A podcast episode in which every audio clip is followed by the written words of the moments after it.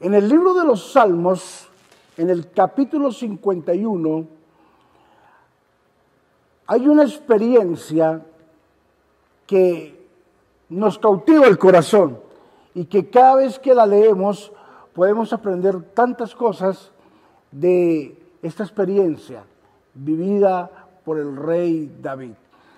Quiero que la leamos, son ah, todo el Salmo 51, pero quiero que leamos y nos enfaticemos ah, en los primeros 12 versículos que son de gran bendición para nuestra vida.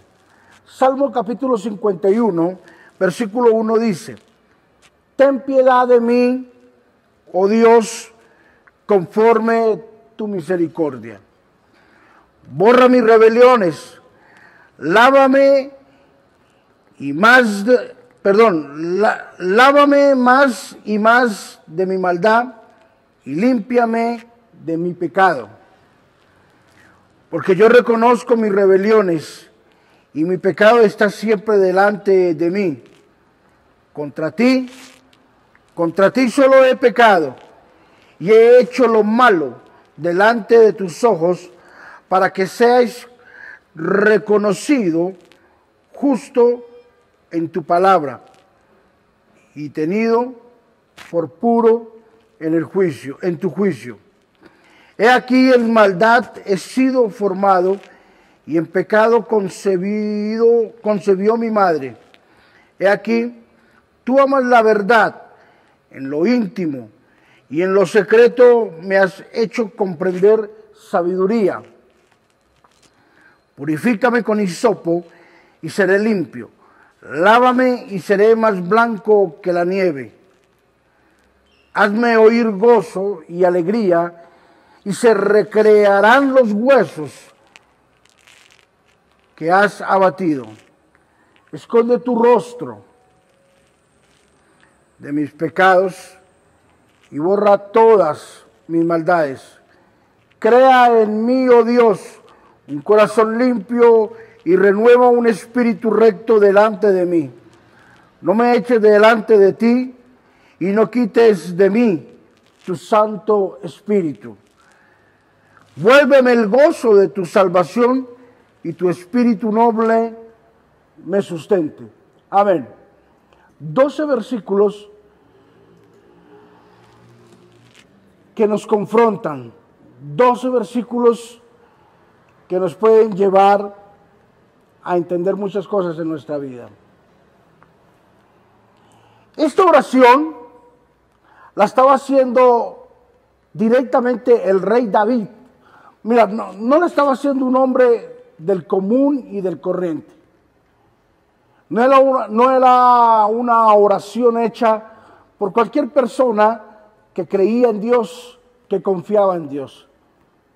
Era una oración que la estaba declarando, que salía de sus labios, nada más ni nada menos que del rey David, el que gobernaba Israel, el rey, el que tenía la responsabilidad de administrar un pueblo, una, un país, una representación del pueblo cristiano en la tierra. O sea, no era cualquier persona la que estaba haciendo esta oración.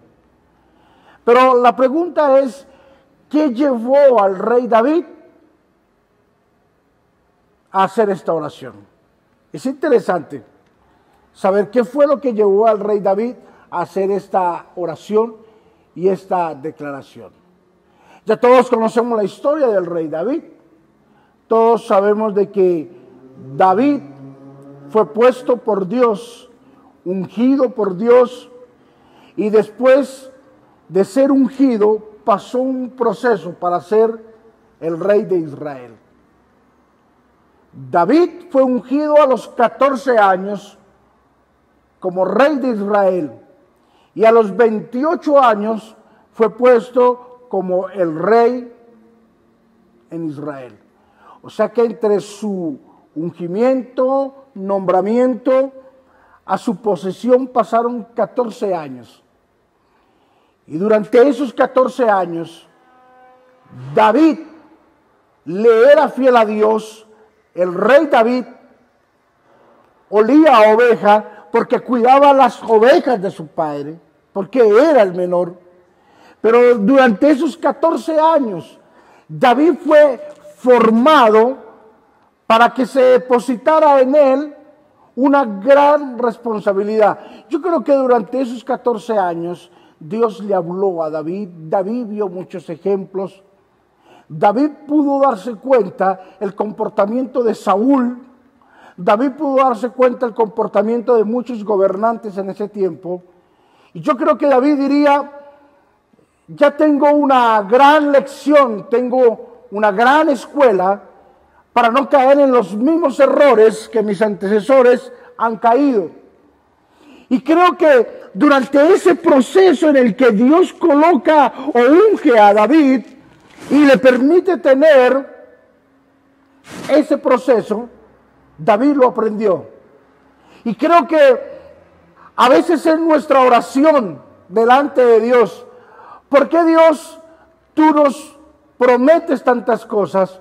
Pero pasan los años y pasan los años y de repente no vemos el resultado de lo que Dios nos ha dicho. Y vale la pena recordar y aprender el día de hoy que antes de ese gran suceso que Dios nos ha prometido, viene un gran proceso. Por eso no menosprecies el tiempo en el, en el que estás siendo procesado. No menosprecies ni te desesperes porque no has visto el resultado en determinados años, debes de entender de que si Dios te prometió algo, Él te va a madurar, Él te va a enseñar, Él va a formarte para que puedas recibir lo que Él te ha prometido. No lo entendemos a veces tanto tiempo, no entendemos a veces tantas tribulaciones por las que pasamos.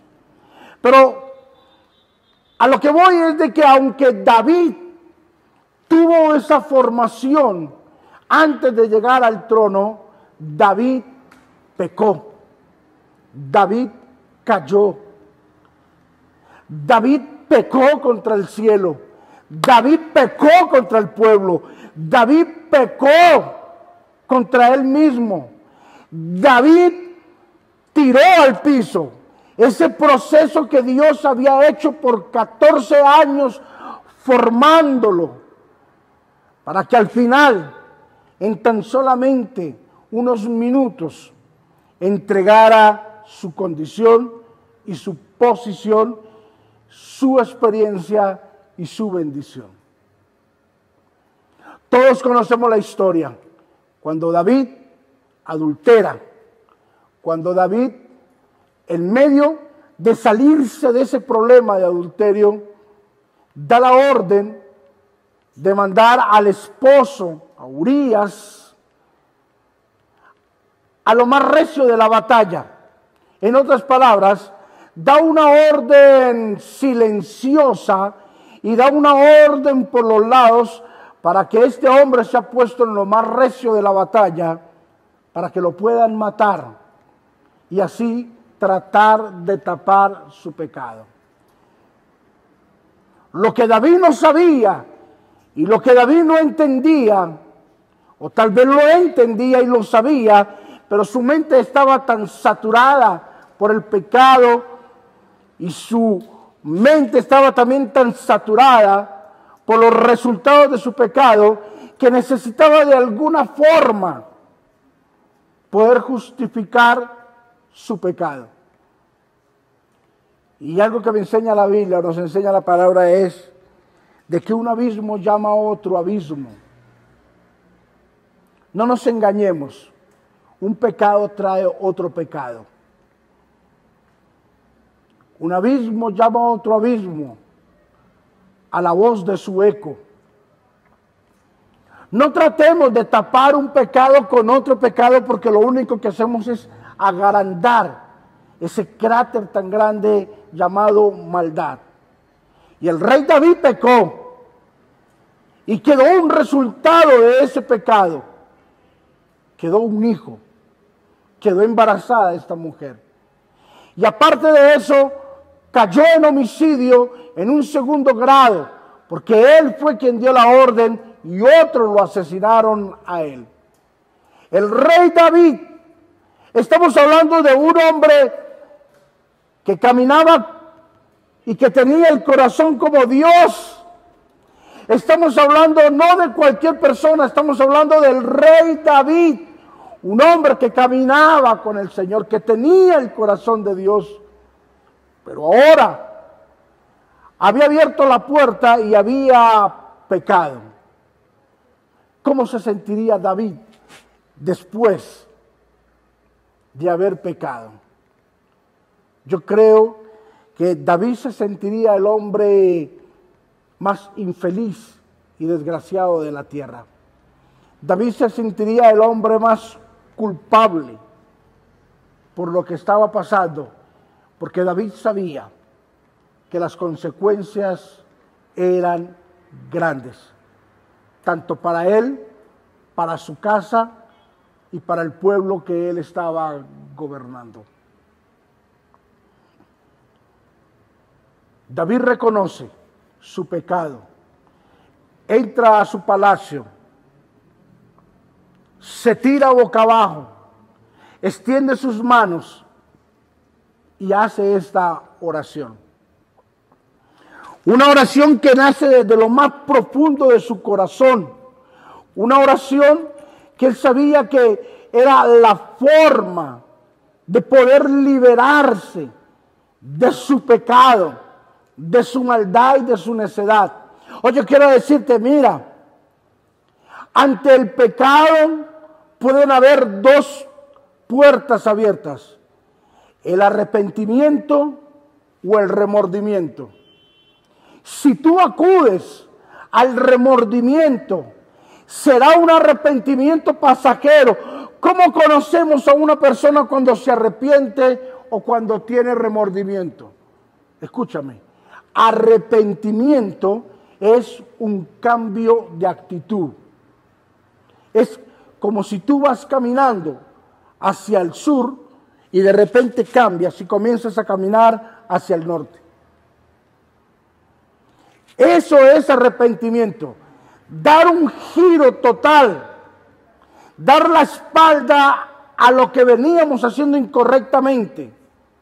Eso es arrepentimiento.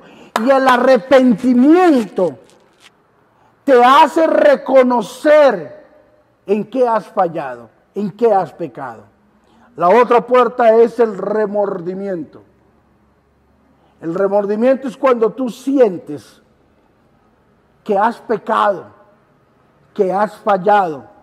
Y puedes llorar, declarar, puedes hacer una pataleta, puedes hacer lo que tú quieras, gritar, proclamarlo, pedir perdón, pero al más mínimo o a la más mínima oportunidad, tú lo vuelves a cometer. Si vuelves a caer en el mismo pecado, en el mismo hoyo, significa de que la primera caída no fue un arrepentimiento, fue un remordimiento porque remordimiento es un cambio de actitud. Pero el rey David, en esta palabra, por lo que vemos, tenía un gran arrepentimiento. Reconoció su maldad, reconoció su pecado, reconoció las consecuencias, reconoció a quien se debía. Oh, y, y hoy yo voy hasta tu casa, llego hasta tu casa para decirte, arrepiéntete con todo tu corazón. Mira, si tú no te arrepientes, pagarás las consecuencias. Si tú no logras enderezar tus caminos hoy, tus hijos pagarán las consecuencias. ¿Te acuerdas que unos días atrás hablábamos sobre las consecuencias de Saúl, de ir declarar guerra sobre los gabaonitas, cuando se había hecho un juramento que no se debería de hacer, ni de atacarlos, ni de matarlos. Y dice la Biblia que Saúl tuvo un celo, entre comillas, celo santo. Tu celo me conllevó a matar a los gabaonitas, aunque había un juramento que no lo iba a hacer. Y ese celo, entre comillas, le costó la vida a siete hijos de Saúl. Siete generaciones. Cada generación es representada por 40 años. 7 por 4, 28. 280 años botados a la basura. 280 años que se perdieron en el espacio. 280 años de futuras y demás generaciones solo en su primera línea, sin contar las otras personas que venían en la segunda, tercera y cuarta línea sanguínea. Miles de años y cientos de personas se perdieron por una decisión. Ahora estamos frente a la maldad del rey David. Y David reconoció su pecado, reconoció su error. Y es como lo que Dios nos está diciendo hoy. Si tú reconoces tu pecado, si tú confiesas tu pecado, te arrepientes, si lo confiesas, si le das la espalda al pecado, entonces yo oiré desde los cielos tu oración, sanaré tu tierra y los bendeciré. Tienes que reconocerlo, tienes que declararlo, tienes que pedir perdón, tienes que apartarte y Dios nos bendecirá. Alcanzaremos misericordia de parte de Dios. El rey David comenzó a reconocer su pecado desde su juventud. Ten piedad de mí, oh Dios, conforme a tu misericordia. Borra mis rebeliones. Ten piedad. Lávame de todas mis maldades y límpiame, y límpiame de mi pecado. Comenzó a reconocer lo que venía en su vida, de que habían cosas que se iban acumulando y se volvieron un cúmulo, un cúmulo ahí de, de pecado. Y se fue llenando, llenando, llenando su vida de diversas maldades. Porque yo reconozco mis rebeliones, dice en el versículo número 3. Reconozco que he sido lleno de pecado y que ese pecado siempre ha estado delante de mí. Reconozco que ese pecado ha estado agazapado, ha estado escondido delante de mí, dentro de mí. Por eso yo quiero que tú lo entiendas. Hay cosas que no sabemos que están dentro de nosotros, pero que en el momento menos oportuno suscitan y salen a flote y nos damos cuenta de que no somos tan buenos como nosotros pensamos que somos, que somos tan pecadores, que a veces pecamos por pura inercia. Pecamos bajo un conocimiento, pero a veces forma parte tanto el pecado de nosotros que lo hacemos por naturaleza. Contra ti, contra ti solo he pecado y he hecho lo malo delante de tus ojos para que seas reconocido justo en tu palabra. David lo reconoció, que había pecado contra Jehová Dios. Si logramos reconocer nuestra condición, si logramos reconocer de que no somos tan buenos como nos creemos, entonces Dios nos bendecirá. Sabes que la iglesia no es el campo de batalla donde venimos a mostrar nuestras grandes fuerzas. La iglesia no es el estadio o el coliseo donde venimos a librar y venimos a abanderar nuestros éxitos, nuestros logros y nuestras conquistas. Eso no es la iglesia. La iglesia no es un campo de batalla. La iglesia es un hospital donde llegamos los heridos en combate, donde llegamos los que en algún momento de la vida decimos, yo necesito, necesito saber verdaderamente cuál es mi sanidad y en qué debo de ser sano. Eso es la iglesia. Y yo quiero que tú lo entiendas en este día, en esta hora, en este mensaje, en esta palabra, en esta predicación. Tú tienes que retornar a la iglesia. Tienes que retornar a casa. Porque es el lugar que Dios te ha dado para que sanes todas tus heridas. Para que sanes todas las cosas que necesitan sanidad. Y el rey David, lo primero que hizo fue reconocer su pecado y arrepentirse. Pero mire lo segundo que hizo el rey David, versículo número 6. He aquí, tú amas la verdad en lo íntimo y en lo secreto me has hecho comprender sabiduría. Lo segundo que el rey David entendió fue que a pesar de su pecado, Dios lo seguía amando. Dios seguía confiando en él. Dios aborrece tu pecado, pero te ama a ti como pecador. Dios aborrece el homosexualismo, pero ama al homosexual. Dios aborrece la murmuración, pero ama al murmurador. Dios aborrece al que, eh, Dios aborrece el robo, pero ama a aquel ladrón. Dios aborrece la mentira, pero ama al mentiroso. Algo que David logró entender fue que aborrecía sus actos, aborrecía su pecado, pero lo amaba él como pecador. Y si tú la tienes clara, y si tú sabes la calidad y el templo que, de Dios que tenemos, entonces tú te vas a levantar y vas a decir, aunque he pecado, aunque he fallado, el Dios de mi salvación me perdonará. El Dios de mi salvación me dará una segunda oportunidad. Purifícame con hisopo y seré más blanco que la nieve. Lo tercero que el rey David hizo fue ponerse en las manos de Dios y que Dios mismo fuera quien lo protegiera y lo limpiara.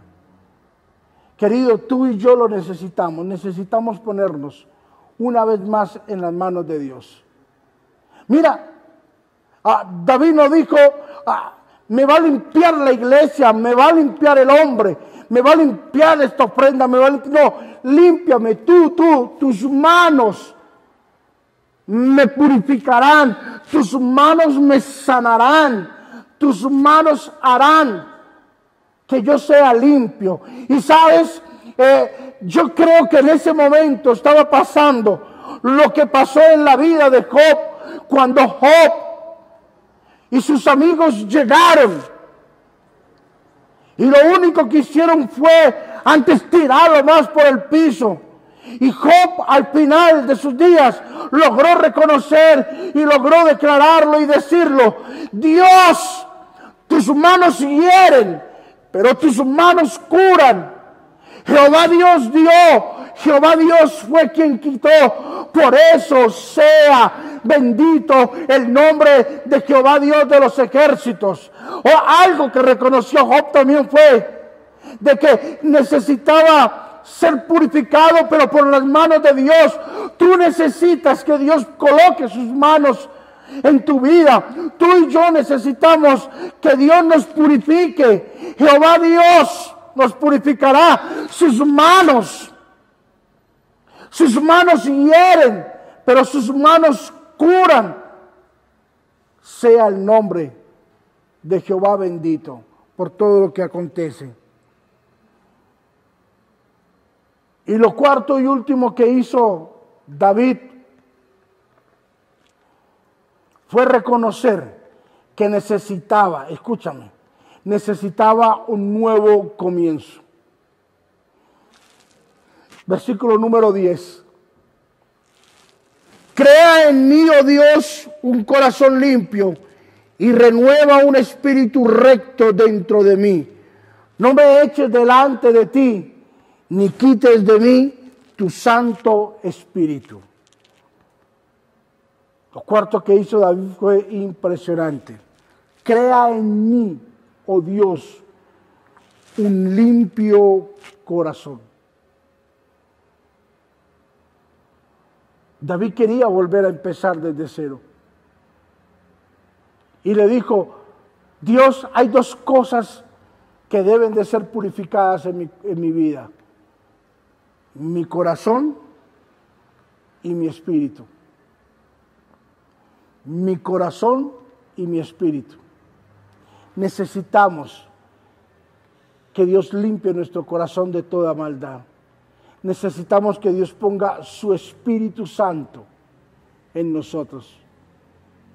Porque si coloca un nuevo corazón, si coloca un espíritu recto delante, dentro de nosotros, entonces va a ser más fácil.